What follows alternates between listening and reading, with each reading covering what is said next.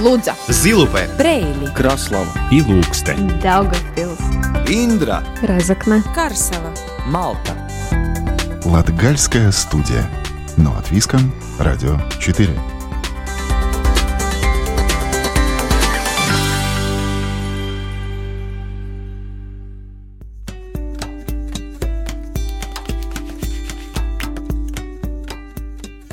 Добрый день, друзья! У микрофона Сергей Кузнецов, а в эфире Латвийского радио 4 Латгальская студия. Если вы слушали наш первый июньский выпуск, то уже в курсе, что лето мы начинаем с рассказов о людях, которые пытаются сделать место, где они живут, лучше или помочь другим. В общем, это истории об инициативных людях, и эти активности могут быть самыми разными. Прошлую субботу мы познакомились с Геннадием Шадровым из Даугавпилса, который 35 лет дважды в день кормит бездомных котов – а также рассказали про Андрея Покуля из Резекна, который с женой создал благотворительный фонд. Если вы пропустили наш прошлый выпуск, то слушайте его в архиве передач Латгальской студии на сайте Латвийского радио 4. А сегодня в эфире мы побываем в Индре, в Красловском крае, где живут очень активные люди. А в сюжете из Даугавпилса узнаем, как старые книги получают второй шанс. Ну а исторические зарисовки из Латгалии и музыка уже неотъемлемая часть каждого выпуска. Латгальская студия. Но от Виском. Радио 4.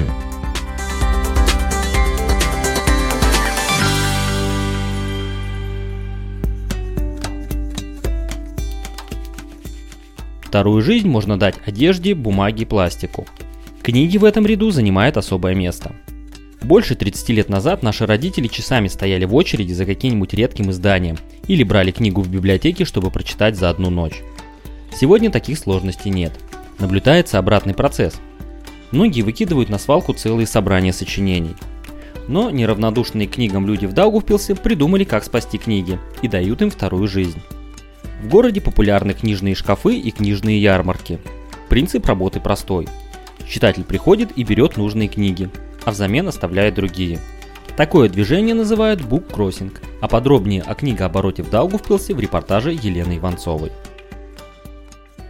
Пять лет назад в Даугавпилсе появился первый общественный книжный шкаф.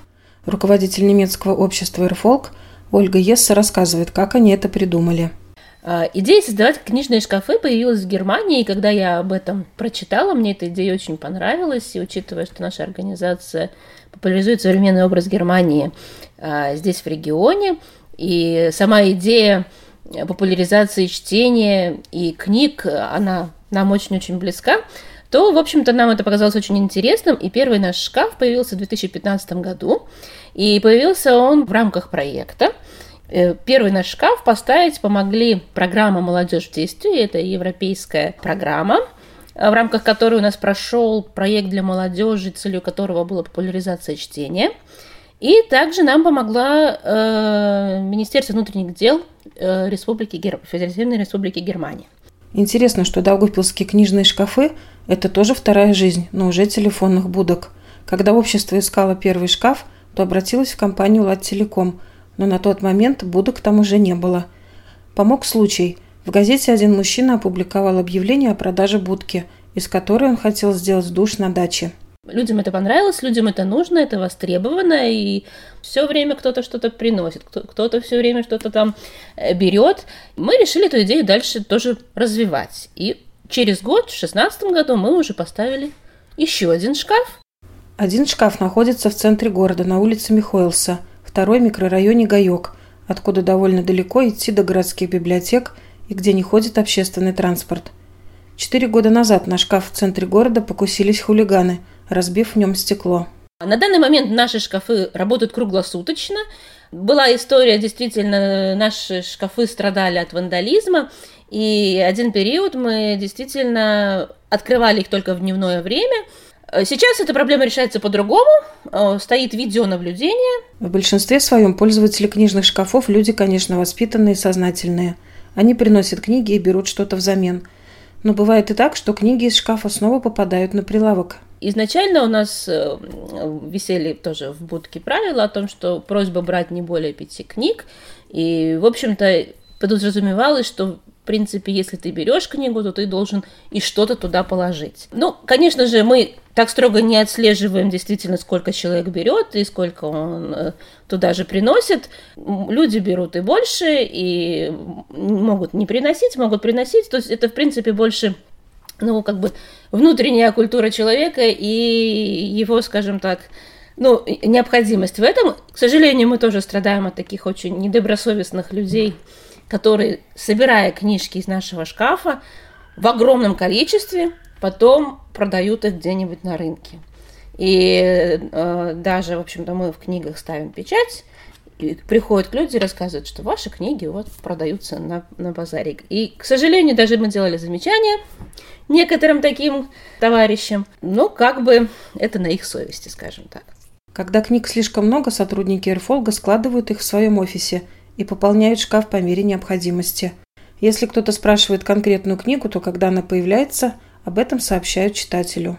По словам Ольги, они думают над тем, чтобы установить еще один книжный шкаф, потому что спрос на книги большой. Три года мы собирали книжки в гараже и расфасовывали их, но вот год назад нам повезло, мы нашли предпринимателя, который предоставил нам помещение, и уже через две недели мы открываемся, и к нам можно будет спокойно приходить.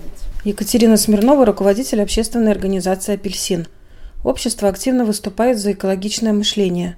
Молодые люди часто устраивают уборки в общественных местах Даугавпилса и занимаются буккроссингом – Четыре года назад они провели первую в Даугупилсе книжную ярмарку, а всего их было уже пять. Все начиналось с одной коробки книг. Теперь же у них целая библиотека, которую совсем скоро откроют для посетителей. Началось все с того, что у меня была коробка книг дома, которые я уже прочитала и больше понимала, что не буду читать. Я не нашла, может, не сильно хотела искать, но не нашла, куда их э, деть. И мы придумали, что а давайте сделаем, давайте сделаем ярмарку, давайте попробуем. Нас тогда было там три человека в организации, все согласились. Мы договорились, тогда был торговый центр Соло, мы с ними договорились, они нам тоже дали все бесплатно, и мы в субботу сделали ярмарку на Рождество. Горожанам так понравилось, и у нас от одной коробки книг обратно мы увезли машину книг, но мы, нам тоже повезло, что мы ее увезли сразу в место, где они нужны были. А, поэтому ну, нам не нужно было их хранить. И мы до сих пор, ну, до конца ярмарки думали, что мы не будем больше делать, одноразовая акция. Но вот таких акций у нас было всего пять. Потом как-то все горожане просили, всем понравилось, все хотели, нам начинали звонить, и мы уже просто не могли никуда деться. Нам, ну, не то, что пришлось, нам захотелось этим заниматься, мы, наверное, нашли какую-то свою нишу. Теперь наш номер дают во всех библиотеках. Ну, все знают, кому нужно отдавать книжки. Ярмарки – это то, что видят их довольные посетители – но к ним нужно тщательно готовиться, а это не всегда легко. Количество книг стремительно росло, и общество несколько лет искало помещение, чтобы книги были в сохранности, и однажды помог счастливый случай – мы начали их собирать у моего дедушки в гараже. Спасибо дедушке, который на самом деле согласился на авантюру и отдал полностью нам гараж. После второй ярмарки мы обратились в самоуправление, потому что мы знаем, что общественным организациям бесплатно выдают помещение, и есть молодежный центр, который территориально нам очень подходил. Мы к ним обратились, у нас было условие, что нам очень хочется первый этаж, потому что на самом деле книги носить это очень тяжело, как мы уже знаем, это очень тяжело. А, на что нам предоставили, нам прислали фотографии с таким маленьким, очень узким помещением бывшей лаборантской учительской, где не было пола, и через все помещение шло, шла труба. На что мы им сказали, что, наверное, наше сотрудничество не удастся, и как бы, что нам у дедушки в гараже лучше. Прошли уже ярмарки, мы поняли, что книжки уже не помещаются и в гараж, и в гараже очень холодно. А, была идея отремонтировать гараж. Но мы решили, была не была, напишем статью, будем искать предпринимателя, который, возможно, или какого-то доброго человека, который, возможно, нам согласится его предоставить. Мы написали статью, ничего не было. Мы уже начали собирать, ну, там, сколько от себя, с родителей, просто деньги на ремонт помещения, мы уже на ремонт гаража. И когда мы, нам уже так вот все, мы свыклись с идеей, что мы будем ремонтировать гараж, в один вечер нам просто позвонил предприниматель, который сказал, что у него есть помещение, которое он готов нам предоставить бесплатно. Теперь в распоряжении апельсина две комнаты, и они уже целиком заполнены книгами. Выбор здесь огромный. Много ящиков еще нужно рассортировать. Катя говорит, что они мечтать не смели о таких помещениях.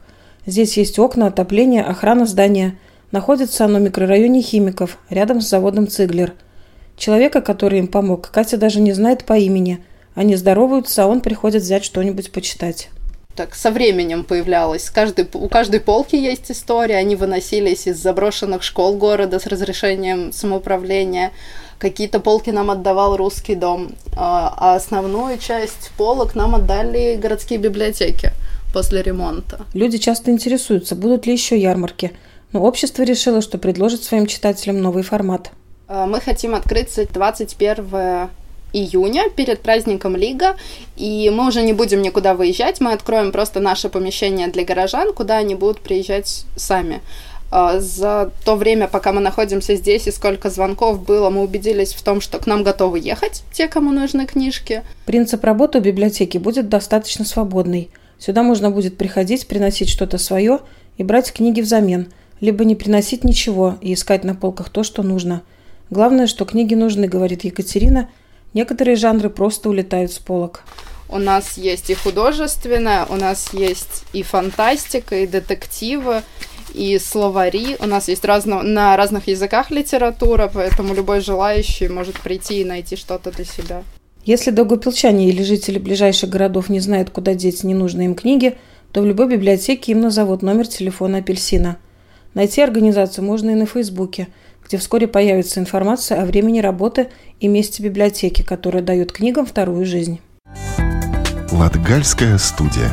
Но от Виском. Радио 4.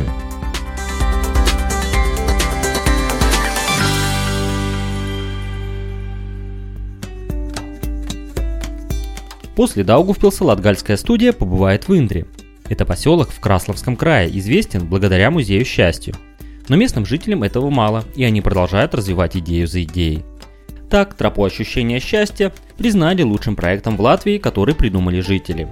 Об активности поселка и новых идеях расскажет Илона Кангизер, руководитель Музея счастья и одна из инициаторов общественной жизни поселка.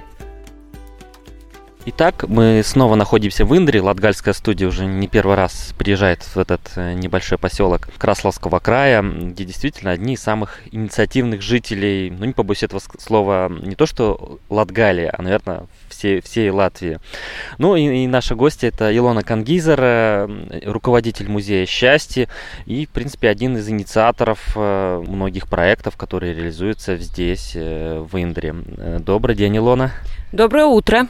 Поводом э, сегодняшней встречи послужила тропа ощущения счастья, которую в прошлом году признали как э, самый лучший проект Латвии, который инициировали жители – Начнем вот с этой тропы. Ну, я скажу, что правильно называется наша тропа. Это тропа счастливых ощущений и наблюдений за природой. И идея была в том, чтобы как-то организовать тех посетителей, которые едут в музей счастья, чтобы они, дожидаясь своей очереди, не просто толпились бы в парке, а как-то тематически проводили время. Это, во-первых. А во-вторых, чтобы это было интересно. И хотелось бы создать еще один объект, который тоже привлекал бы не только местных, местное население, а, но и также наших гостей в этот парк. Вот мы создали такую тропу, э, которая сочетает э, в себе какие-то участки, где мы можем идти босыми ногами и получать какие-то счастливые ощущения, а также такие тематические остановки, где тоже человек может как-то интересно провести время. И вот если мы сейчас двинемся вдоль нее, мы можем тогда сразу обо всем этом и поговорить.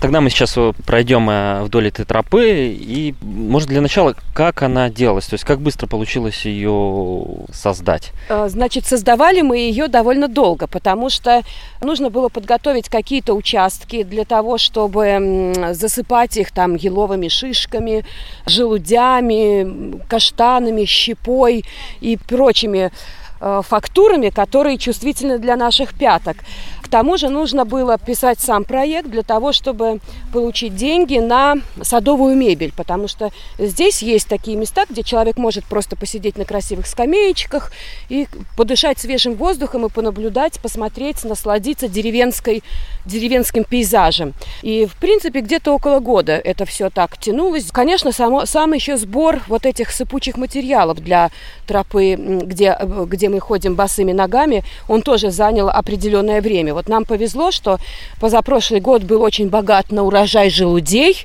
Мы набрали где-то около 10 мешков этих желудей. Там каштанов было не так много, но шишек было очень много, и сосновых, и еловых. В этом году, к сожалению, зимой Мыши и птицы скушали все наши желуди, и пришлось искать что-то новое, какую-то новую фактуру, да, которой, которой мы заменили эти желуди. Ну вот мы с вами сейчас остановились.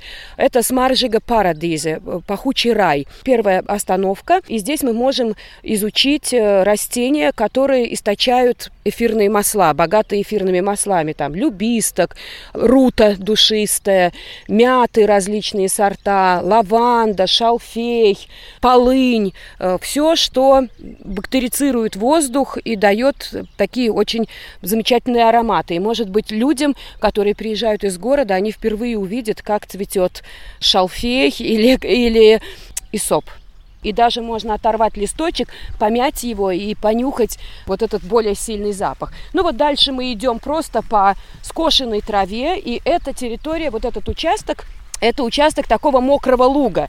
Вот сегодня прошел ночью дождь, и вы чувствуете, да, что между травой здесь стоит вода. И вот мы знали эту особенность, и поэтому сделали здесь такой пешеходный босыми ногами очень приятно, как в детстве, да, по лужам и по, по траве мягенькой, муравки, и внизу хлюпает теплая вода. Где-то у нас кустах, которые встречаются в течение этой тропы, э, стоят предупреждающие знаки. Мы все-таки находимся в деревне, да, и здесь все, всякой много очень живности. Ну вот первый знак символизирует, нам сообщает о том, что здесь у нас очень много улиток. И вот если детям интересно, они могут даже где-то побегать и поискать, посмотреть на этих улиток. И вот мы сейчас с вами приближаемся к такому объекту, который изначально здесь был, это осиновая роща.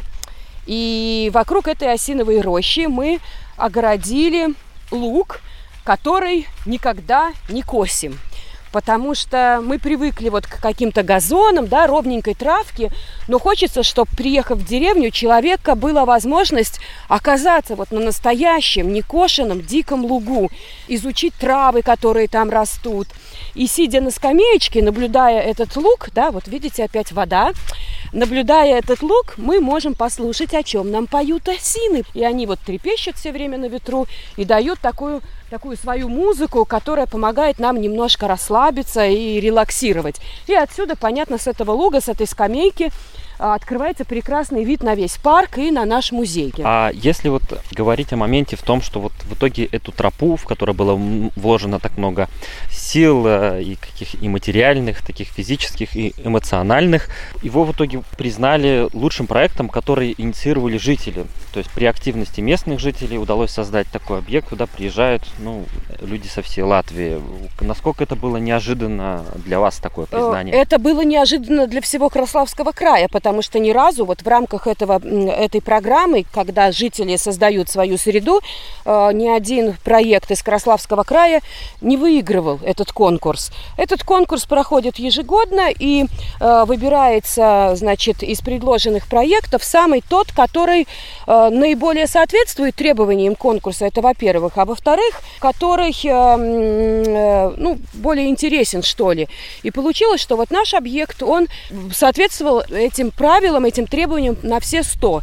И люди, которые голосовали за нашу тропу, вот им действительно она показалась интересна. Я вижу, что постоянно приходят местные жители проводят здесь какое-то время. Когда приезжают какие-то гости, они обязательно приходят сюда погулять. И вот это самое главное признание, да, то, что эта тропа востребована у местного населения также. Вот это я считаю, что одно из главнейших таких признаний.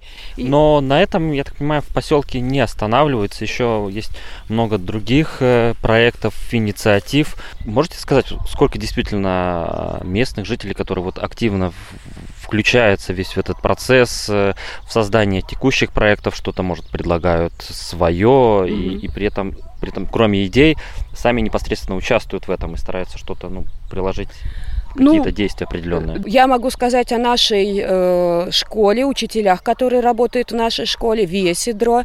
Э, она преподает латышский язык, латышскую литературу. Она, конечно, тоже генерирует очень много идей, вместе с, с детьми или с местными жителями э, осуществила здесь не один проект. У нас есть Валентина Бартуле, это наш лаукса, э, сельскохозяйственный консультант.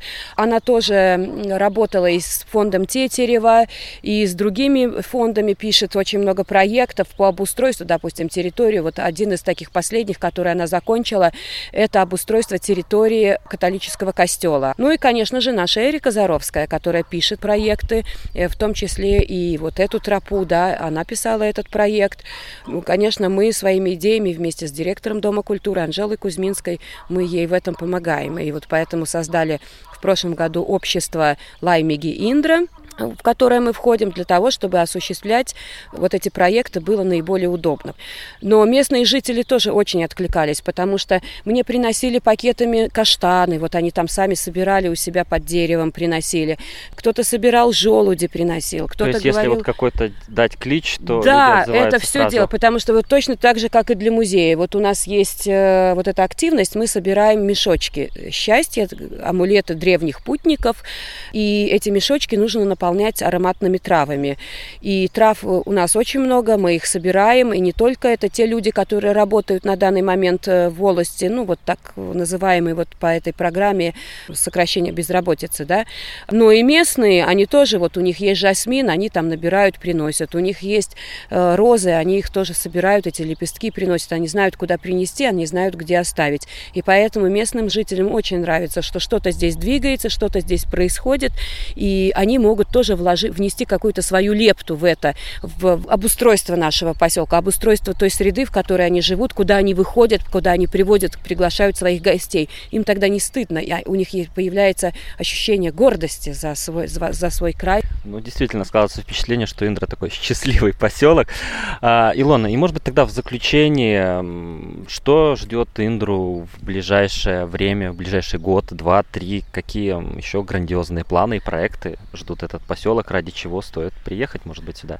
Проектов будет очень много, и в том числе и у школы, и у той же Валентины Матвеевны, да, и, и в том числе мы разрабатываем как раз вот сейчас, буквально позавчера собирались, э, мы придумали новую идею и хотим ее очень воплотить. Но я не могу о ней рассказывать, потому что нам очень нравится эта идея, и мы боимся, что ее у нас кто-нибудь украдет. И Все, поэтому будем я, тогда сохранять да, интригу. Пойдемте лучше рыбу ловить. Нас здесь есть кладка, мы можем рыбу половить, а рядом счастливая Нива, где вот дети могут ознакомиться с теми растениями, сельскохозяйственными культурами, которые выращивают наши крестьяне, не только глядя через э, окна машины, а вблизи, как лен цветет. Пойдемте смотреть. Отлично. А, еще раз напомню, Сегодня мы были в Индии в гостях у Илоны Кангизер, руководителя Музея счастья, и это один из жителей, который проявляет инициативу, создает различные проекты, чтобы сделать Индру действительно счастливым э, местом э, и счастливыми тех людей, которые сюда приезжают. Спасибо большое. Латгальская студия. Но от Виском. Радио 4.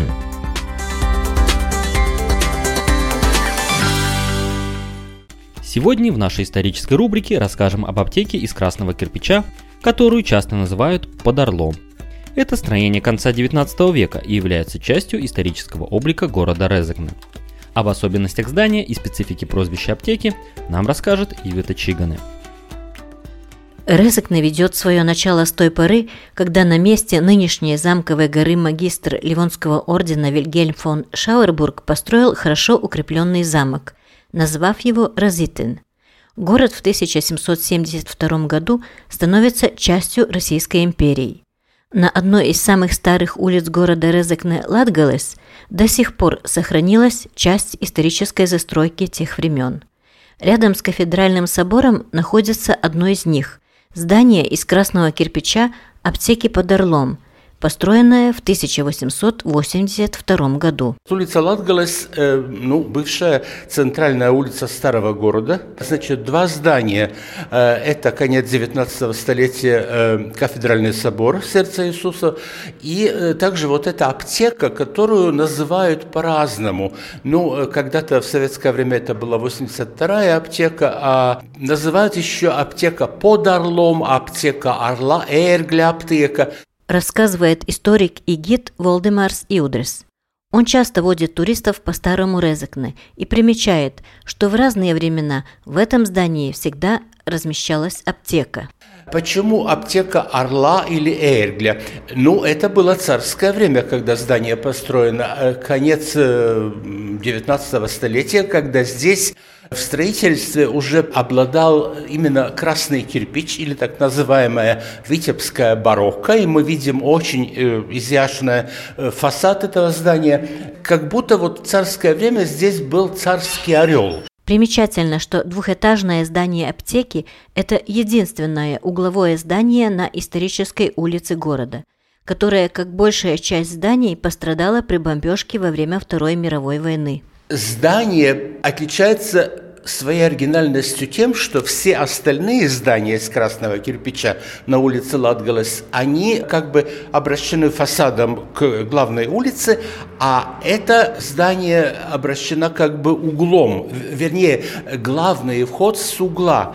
И э, тут имеется две лестницы главные. Э, одна была как бы такая, ну, хозяйственная, э, служебная лестница, другая была парадная над главным входом э, видно еще как бы остатки вот этой башенки, которую, к сожалению, она была разрушена в годы Второй э, мировой войны, когда бомбили Разокне. Созданием аптеки под Орлом связаны имена многих выдающихся жителей города – Два э, из них такие, которые внесли какой-то очень э, весомый вклад в историю Резакна и Латгалии. Это с 1894 года Хуго Гринберг или Грюнберг.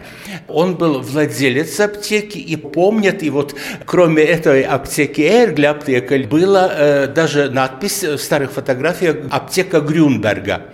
Второй такой очень известный человек, который очень короткое время здесь работал, и которому мы видим здесь памятная мемориальная доска прикреплена, это Владислав Срубулис. Он э, уроженец нашего города, он очень известный политик э, вообще в истории Латвии. В наши дни в историческом здании аптеки под Орлом тоже находится аптека – которую посещают уже не первое поколение горожан и сельских жителей. На этом Латгальская студия прощается с вами до следующей субботы. Сегодня для вас работали журналисты Елена Иванцова, Ивита Чиганы, продюсер Карина Важная, у микрофона был Сергей Кузнецов. Слушайте нас каждую субботу после 11 часовых новостей. В четверг 20.10 можно услышать повтор, а в любое для вас удобное время на сайте Латвийского радио 4 доступен архив всех выпусков Латгальской студии. До новых встреч! Лудза, Зилупе, Брейли, Краслава и Лукстен, Даугавпилс, Индра, Разокна, Карсела, Малта. Латгальская студия. Но от Виском, Радио 4.